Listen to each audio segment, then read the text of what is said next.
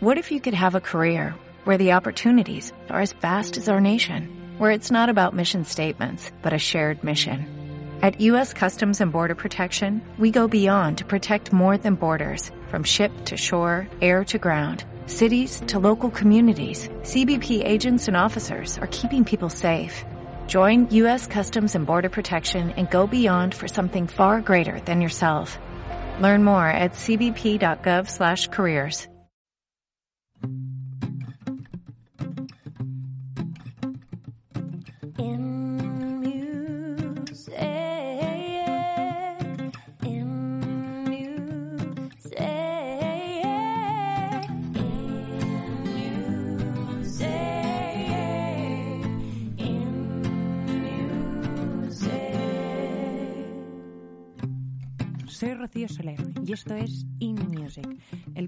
que descubre los sectores del music business desde dentro de la industria.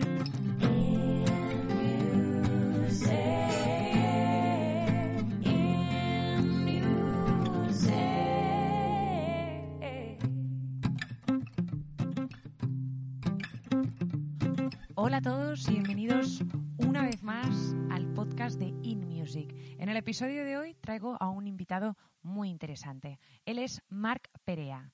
Y Marc viene a hablarnos de qué es y cómo funciona el Sport Timing, entre muchas otras cosas. Él es licenciado en Derecho por la Universidad Pompeu Fabra, con más de siete años de experiencia en la industria de la música y en el marketing deportivo. Y desa- ha desarrollado su carrera profesional en la multinacional norteamericana Octagon y en el grupo Flash y también Flash Studio. Actualmente, Mark eh, ha emprendido un nuevo proyecto que se llama Back for More y es un estudio creativo de entretenimiento y él es partner y a la vez fundador de, este nuevo concepto de, empresa que se desarrolla en el ámbito de la industria de la música. Así que nada, dicho esto, empiezo con el episodio que grabamos el otro día, Marc Perea y yo. Hola Marc, Eh, bueno, bienvenido a In Music Podcast y muchísimas gracias por estar aquí hoy conmigo. A ti por invitarme. Bueno, para mí eh, es muy guay que estés aquí hoy con nosotros porque eres eh, un, un gran ejemplo profesional de, de alguien que se ha metido de pleno en un, en un mundo y en un concepto de la industria del music business muy nuevo, sobre todo nuevo en este podcast, que todavía no habíamos hablado de ello, como es el Sportainment y todo lo que conlleva eh, la fusión entre dos industrias tan diferentes, pero a la vez que tanto se complementan y que hay tantos eventos que lo demuestran, que, de los que vamos a hablar en el episodio de hoy. Entonces, bueno, antes de nada, para sentar cuatro bases y que todo el mundo sepa de qué estamos hablando y por qué estás aquí hoy, eh, me gustaría que nos explicaras qué es el Sport Timing, en qué consiste, cómo funciona y eh, qué ofrece al público y a la audiencia.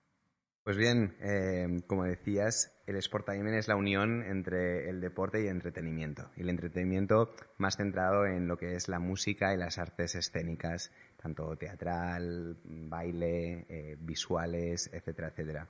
Al final eh, estamos viviendo un punto donde eh, el deporte ha ido mutando, los eventos deportivos han ido evolucionando.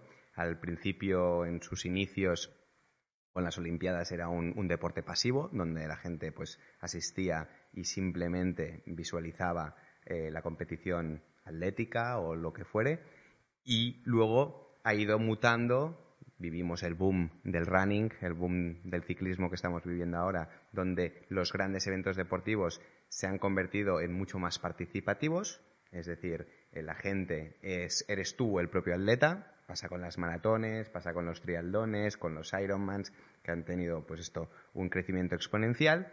Y los últimos años, sí que es cierto, los americanos llevan un poco más de tiempo eh, haciéndolo, pero sí que es cierto que en los últimos años hay una tendencia donde el, el deporte vuelve a ser mucho más pasivo, donde compras una entrada para ver el, el, la competición atlética o deportiva y en cambio se le añade este componente musical o este componente de entretenimiento y por lo tanto ha nacido esta nueva vertiente que le llamamos Sportainment, que es la fusión de dos pasiones, que es el deporte y el entretenimiento.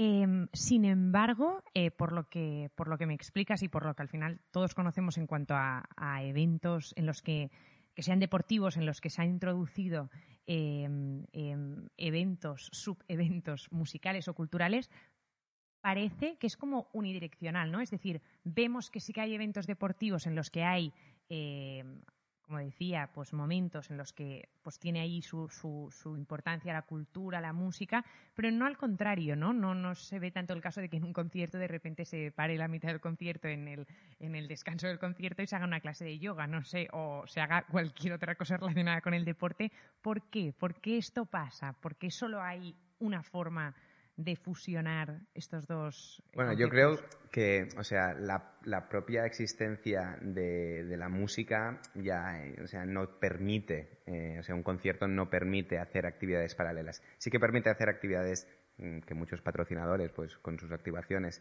realizan a nivel comercial, previo al concierto, post el concierto, desde visitas al backstage, eh, activaciones eh, con, con retail, etcétera, etcétera. Pero sí que es cierto que el deporte lo que te permite con los descansos, con la previa, etcétera, etcétera, es añadir este mm, consumo, ¿vale? De entretenimiento de una manera mucho más orgánica y mucho más fácil. Incluso también hay que reconocer que el, el hecho de poder estar viendo un partido de baloncesto, de fútbol o lo que sea, y tener un second screen o, o simplemente tú estás allí y puedes participar en algo más, pues es esto, te permite esta flexibilidad, cosa que la música normalmente cuando tú ves un concierto estás allí, estás presente y lo estás viviendo.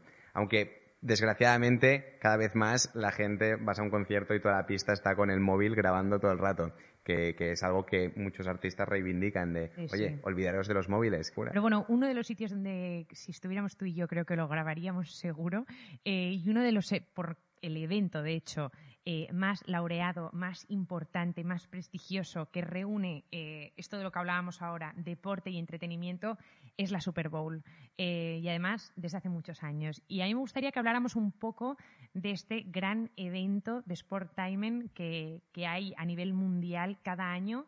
Eh, y en concreto, bueno, porque ha sido hace cuatro días eh, Sí. la Super Bowl 2021 con The Weeknd en el halftime. ¿Qué nos puedes contar de la, de la Super Bowl en cuanto a términos de entretenimiento, eh, de cómo funciona y de, qué sentido tiene la organización de, tales de, de tal evento en cuanto a la parte del halftime? Bueno, el Halftime Show, como, bien dices, probablemente a nivel musical está considerado el, concierto más importante que un artista puede hacer en, su trayectoria. Eh, justamente, junto con los Juegos Olímpicos, con la ceremonia de apertura, son los dos eventos musicales, culturales, como lo queríamos llamar, más, más televisados y con mayor audiencia de, de toda la televisión al cabo del año.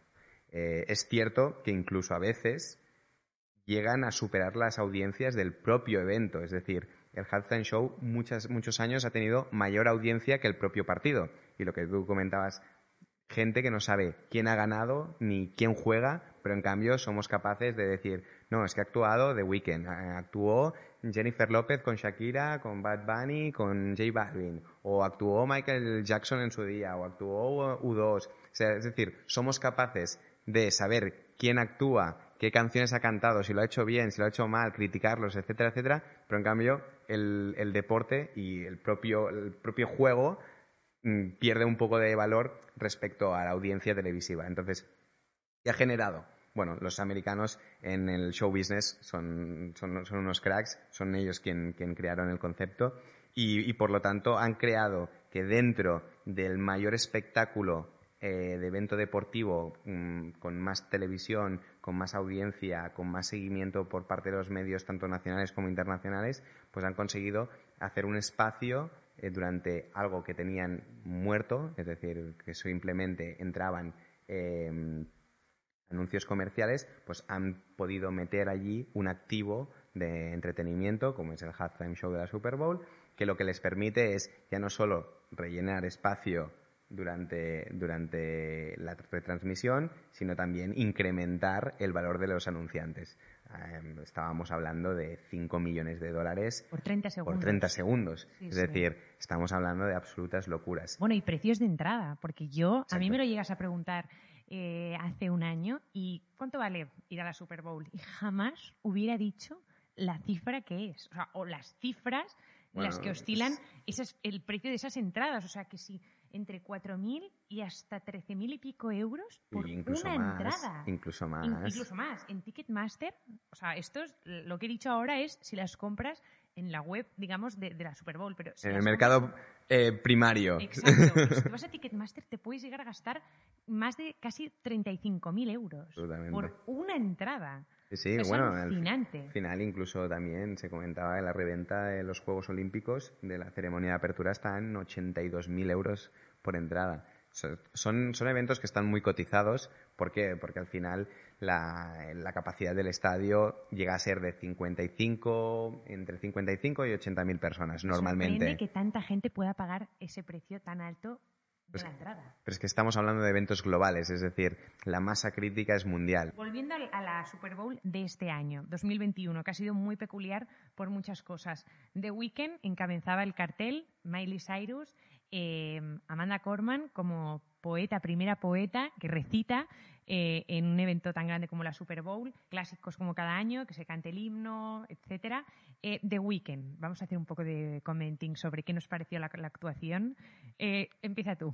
Bueno, yo, a ver, yo no soy crítico musical. La verdad es que si me preguntas mi opinión personal, Como espectador, como a, espectador. a mí The Weeknd, o sea, me fascinó, me fascinó. Es un, es un tío que, hostia, es, realmente uno de los mm, iconos de tanto del pop eh, rock americano eh, o de habla inglesa, él es canadiense, que, que realmente está, pues, ha estado en el top mm, uno de las listas de Billboard durante más de un año con Blinding Lights.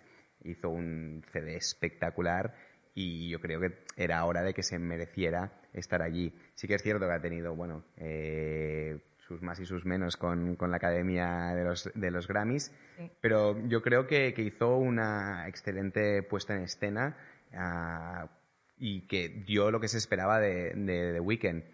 Si nos ponemos a comparar con otros artistas, a lo mejor no fue tan espectacular como la gente pensaba que, que lo sería y más, sobre todo con la campaña de marketing que hizo inicial y previa de diciendo que él había puesto de 7 millones de su bolsillo porque el presupuesto de la NFL que les, que les daban para hacer el show no era lo suficiente y que por lo tanto él apostaba dinero de su propio bolsillo para, para hacer el show que él quería que él quería dar. Entonces, bueno, a lo mejor puso las expectativas eh, para los fans y para las audiencias un poco altas y que luego, según dicen, pues decepcionó. Pero yo creo que es alguien que domine de música y que sepa un poco la historia de The Weeknd eh, estará de acuerdo conmigo de que hizo una, una- una actuación impoluta. O sea, es decir, a nivel de voz y Yo a nivel musical hizo una, una actuación de 10.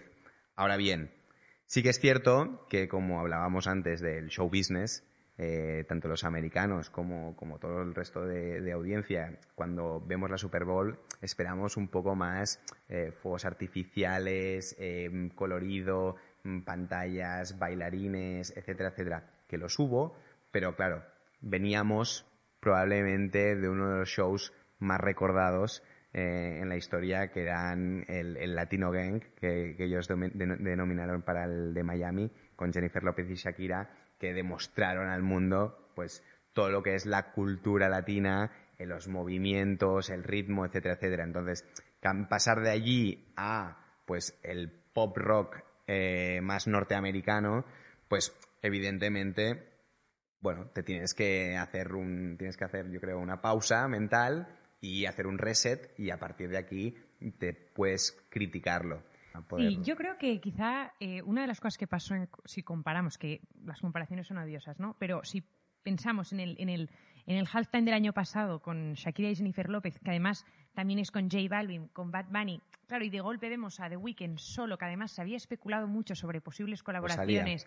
Exacto, Rosalía, y sobre todo aquí, porque claro, Rosalía es de aquí, pero también con, con otros artistas, ¿no? Se habían especulado tantas colaboraciones y toda esa aparición en solitario, quizá eso también hizo que las expectativas de, de- de gente o, o la crítica también se pudiera ceñir un poco en eso. Pero yo sobre todo remarco lo que tú has dicho y que de hecho comentábamos antes, y es que yo creo que The Weeknd sobre todo es un artista para escuchar. O sea, y lo ha demostrado en sus discos Sí, sí. y en sus conciertos también. Pero yo creo incluso que eh, todos los artistas que llegan a la Super Bowl ya de por sí eh, amplifican ese show, ya sea con fuegos artificiales, eh, multiplicando por 100 el número de bailarines, la, la coreografía, el- el- en general el show se multiplica y se amplifica muchísimo.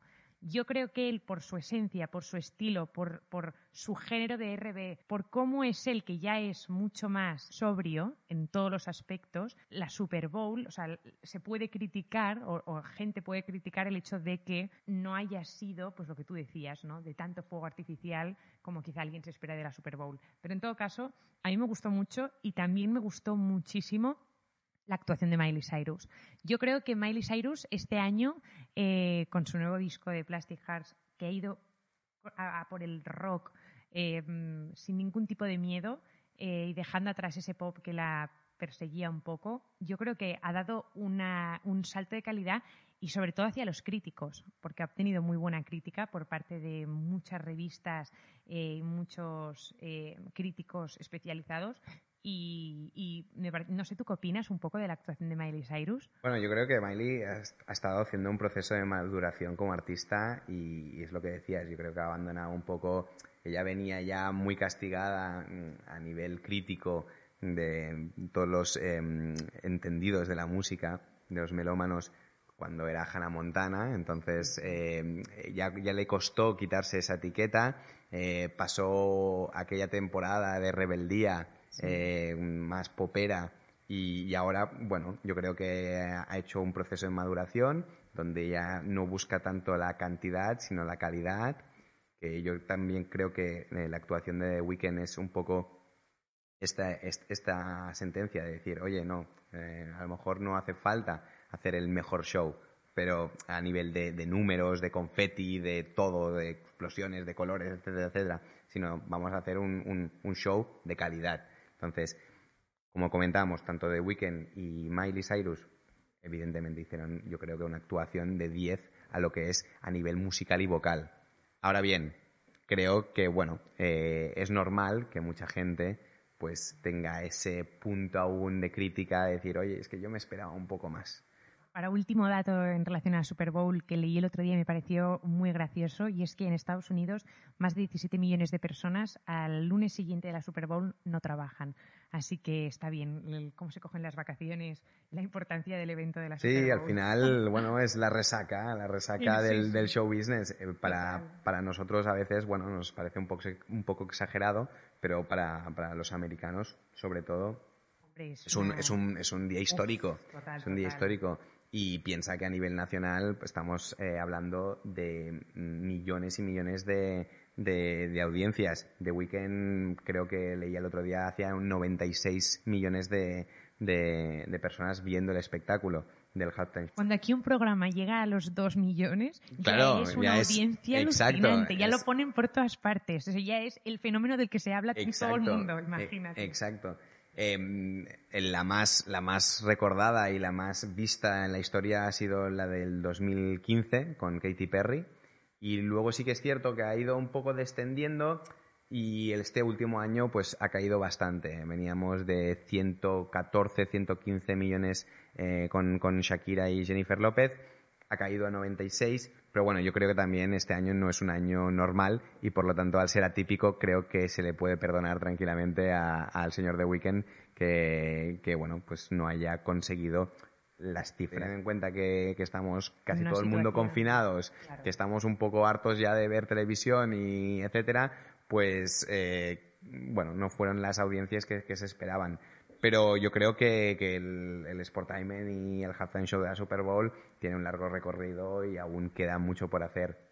Tú también llevas mucho recorrido con el tema del Sport Timing y ahora me gustaría que habláramos de, de tu papel actual eh, como fundador eh, de Back for More. Eh, háblanos un poco de este proyecto que has decidido crear, en el que has decidido sumergirte y qué tiene que ver un poco con tu trayectoria dentro del Sport Timing y qué, en qué consiste y qué ofrece este nuevo concepto de empresa dentro del music business, de estudio creativo eh, que tiene que es tan polivalente y que hace tantas cosas de cara a clientes, ya sean marcas o artistas. Háblanos de qué es Back for More.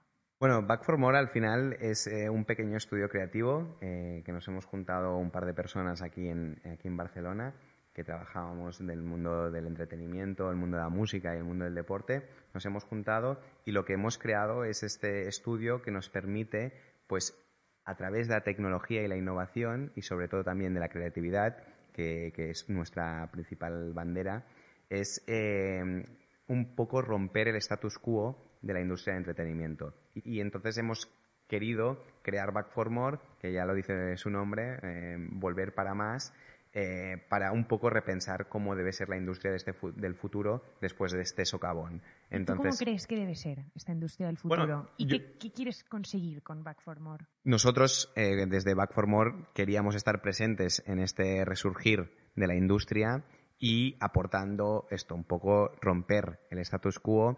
Eh, ahí sí que es cierto que hay toda una serie de, de players que, bueno, llevan muchos años trabajando en, en- este sector y por lo tanto pues tienen mucha experiencia, pero hace falta un cambio generacional y que den paso a, a nuevas generaciones. Entonces nosotros queremos liderar junto a otros estudios creativos tanto de Barcelona como el mundo, queremos un poco esto, liderar este cambio generacional dentro del sector, aportando todo lo que es eh, la digitalización y sobre todo también la tecnología y la creatividad.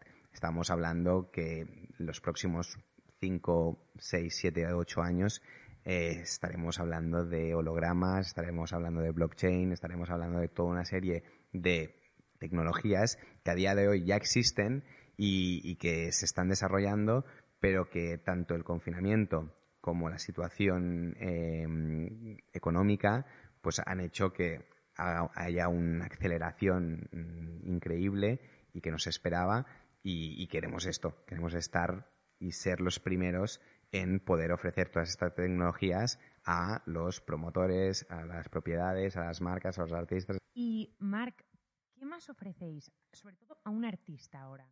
También tenéis, eh, por decirlo departamentos dentro de Back for More. Sí, bueno, Una discográfica, una editorial, Sí. management. Háblanos un poco de si os viene un artista mañana y os dice, yo quiero trabajar con vosotros, quiero que me ayudéis.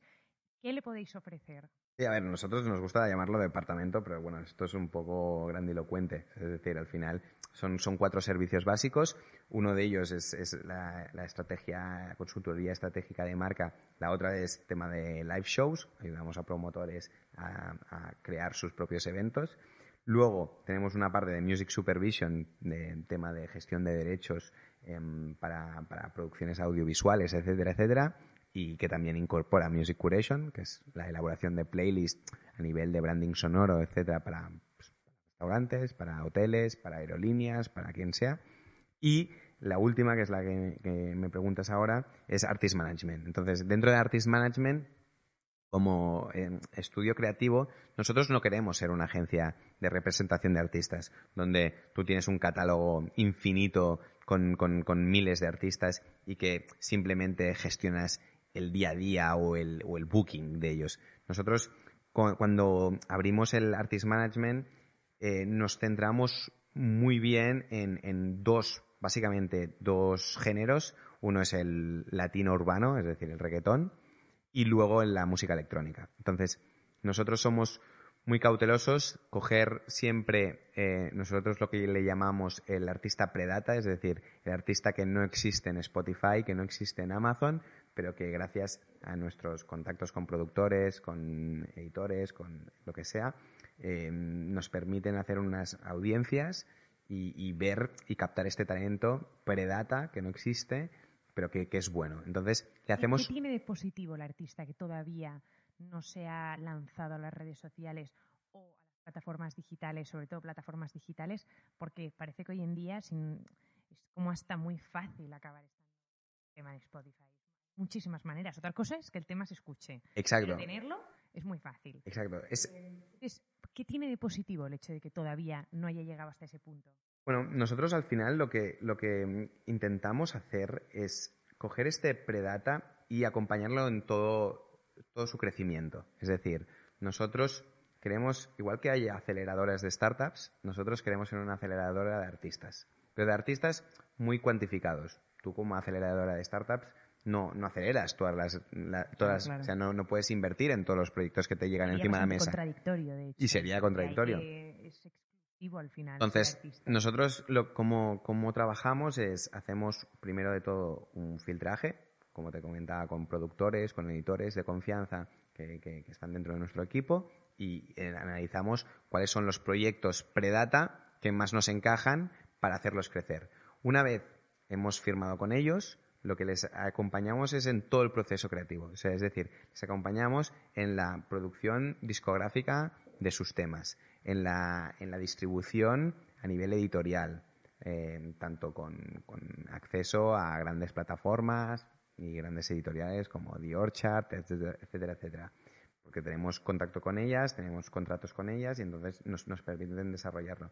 Y luego también les acompañamos en todas las fases del booking y el management para acabar, que es nuestro objetivo, es acabar creando un software, eh, un marketplace, por decirlo de alguna forma, que, que ya empiezan a existir algunos, pero que nosotros tenemos una, una visión bastante enfocada en, en- en crear este market para dar todas las herramien- herramientas necesarias a artistas independientes que pasen nuestro filtro y digitalizar y minimizar algunos costes que son muy elevados si te los pagas tú de tu bolsillo o que son realmente difíciles si no tienes una major detrás.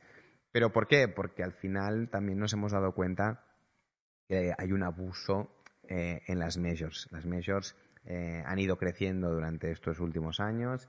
Actualmente, el otro día leía, copan el 68% del mercado de la música, mm, dejando solo este 30% libre para la música independiente.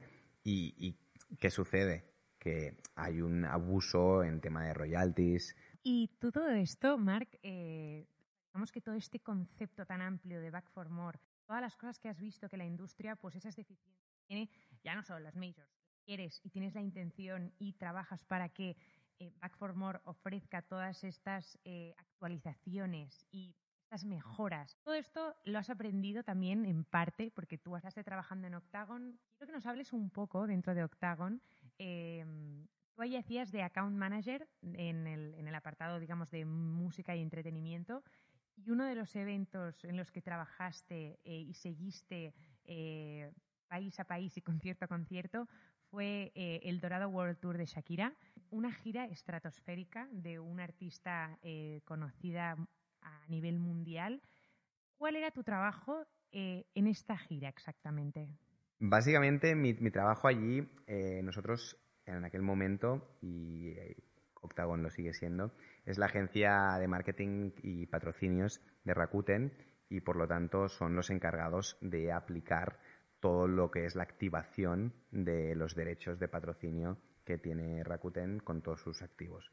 Mi papel en, la gira fue básicamente eh, encargarme de que todo el contrato de patrocinio se cumpliera. Es decir, el contrato, pues si contaba de tantos tickets, pues que esos tickets realmente estuvieran eh, disponibles para clientes, para ganadores de sorteos de redes sociales, para etcétera, etcétera, etcétera, eh, en cada uno de los, de los estadios y de las ciudades.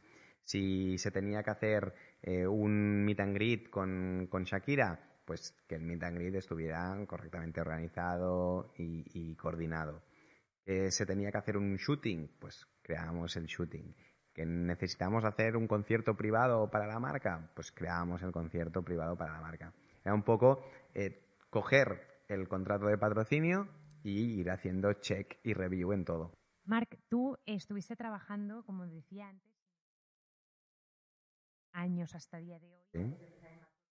Has trabajado en Flash, eh, también en Flash Studio, y eh, habéis hecho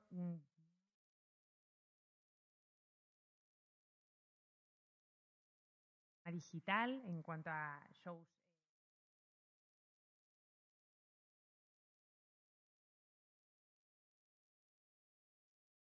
¿Mm?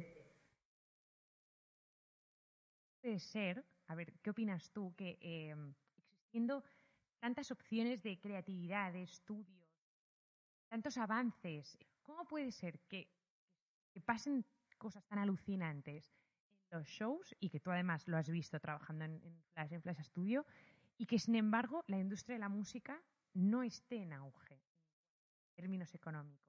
Bueno, yo creo que, o sea, la tecnología, como bien dices, va, va por un lado eh, y, hay artistas y promotores que, que se esfuerzan en, en- en- en siempre, pues, oye, vamos a dejar de ganar un poquito más, ¿sabes? Y vamos a poner este, este avance, esta tecnología de nuevo. Es, básicamente es lo que hacíamos en Flash. O sea, en Flash eh, nosotros éramos, o sea, Flash siempre ha, sido pionero en, en- en el mundo tanto de la radio, sí, aquí en Cataluña son líderes Total. indiscutibles, han hecho formatos súper innovadores y, y era un poco la visión de la compañía. La visión de la compañía, ellos querían que la parte de eventos de Flash Studio también abanderara, abanderara esta, esta innovación.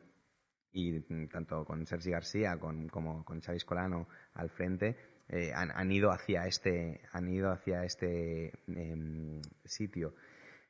Y básicamente era esto, era generar mm, la tecnología suficiente como para que crearas un wow a la, audiencia para crear un recuerdo y que, mm, re- crear esa memoria que, que te hiciera que, que no olvidaras ese concierto. Por eso Maestro, que si no lo has visto, pues ahora tendrás la oportunidad, eh, a ver si este verano nos dejan hacer eh, eventos y, puedes ir a verlo. Pero eh, es eso, es, juntar tecnología, porque tienes unos visuales espectaculares, en 3D, etcétera, etcétera, con pues la- los mejores temas de música electrónica orquestados en una sinfónica. O sea, cuando, cuando yo llegué a Flash mm, me dijeron, oye, mira, tenemos un proyecto eh, que hicimos el año pasado, funcionó muy bien, que es mm, poner la música electrónica en las óperas. Y esto, como, como, como explicación, pues a mí me, me- me fascinó. Y, la verdad es que, que es esto. O sea, la, la tecnología mm, sigue su ritmo, ahora falta que, que los promotores y los artistas hagan como ha hecho Flash, creer en ella, creer en ella y apostar.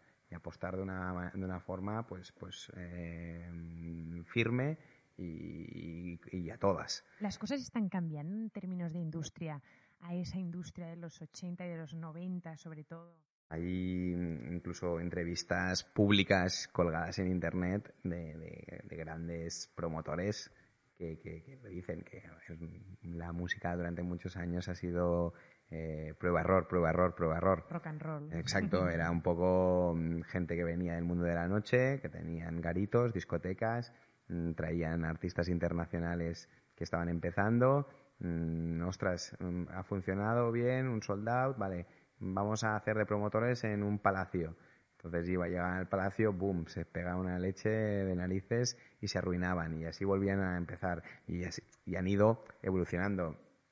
Yo siempre, eh, yo como referente mundial tengo a, a Guy Marcadet, que es un catalán, eh, que, es, una, es una eminencia y él lo cuenta en muchas, en muchas, en muchas charlas que, que- bueno, que iban un poco a salto de mata, es decir, iban a prueba error en- y, y- y se ha arruinado varias veces en su vida. Entonces, yo creo que, que la- nuestra generación hemos podido hemos tenido el, el privilegio de poder pues em, hacer carreras, trabajar en grandes promotoras, trabajar en grandes agencias, trabajar en grandes discográficas, etcétera, etcétera. Hemos visto cómo se hacen todos los procesos y entonces yo creo que ahora, y, y con esto Back for More y las otras eh, compañías que están haciendo ahora, van a hacer un poco este cambio, lo que comentábamos antes, de cambiar el status quo. Es decir, romper con, con la forma que tenían los, los,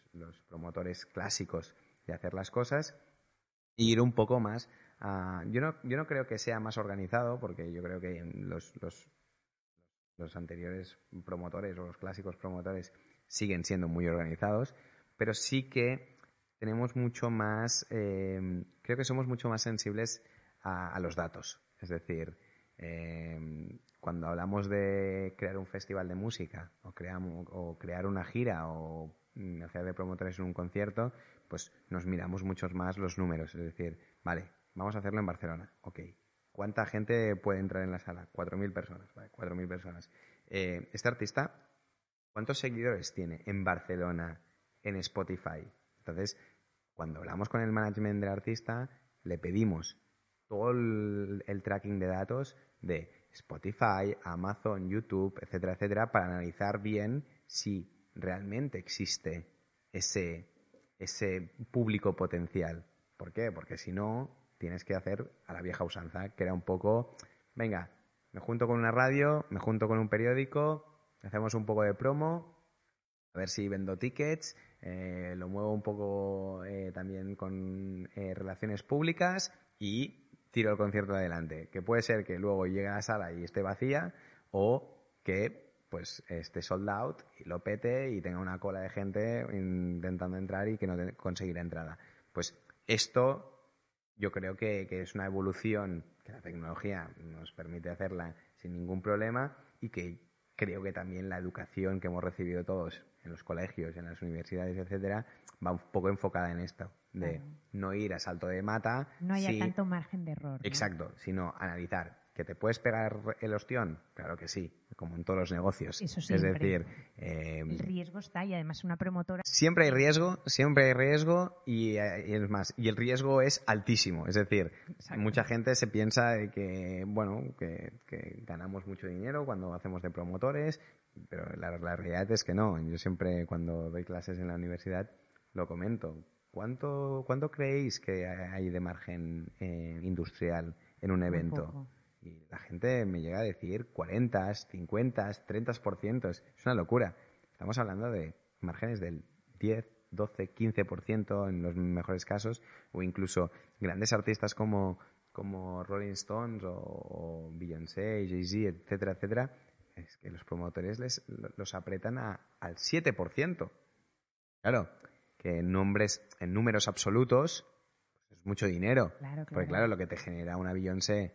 eh, Claro, si no, habría. Claro, es, Claro. es- es- es mucho dinero, pero, pero estamos hablando de que el margen es del 7%. Entonces, bueno, aquí yo creo que, que- que, que la tecnología y, y esta evolución natural de la sociedad hacia analizar los datos y ser un poco más mm, estrategas, creo que nos va a ayudar a generar, bueno, pues esto, eh, conciertos o, o- o productos y servicios mucho más eh, enfocados al público que queremos, al público objetivo. Es muy interesante, Marc, todo esto que nos has contado eh, y además viendo cómo lo aplicas toda esta teoría en Back for More. Me gustaría acabar citando una frase que yo leí tuya en uno de los artículos que tú, que tú publicas y que yo leí en su día, y es que eh, las cosas, ¿no? haciendo relación a, los eventos o a todo lo que engloba la, la industria de la música, se consiguen en un mundo lo donde lo importante es hacer cosas localmente unidas para que puedan ser globalmente relevantes. Yo espero que con Back for More eh, consigáis muchas cosas localmente unidas y que sean globalmente relevantes, que estoy muy, muy segura de que lo conseguiréis. Marc, muchísimas gracias una vez más A vosotros, por estar aquí conmigo hoy y nos vemos pronto. muchísimas gracias por todo.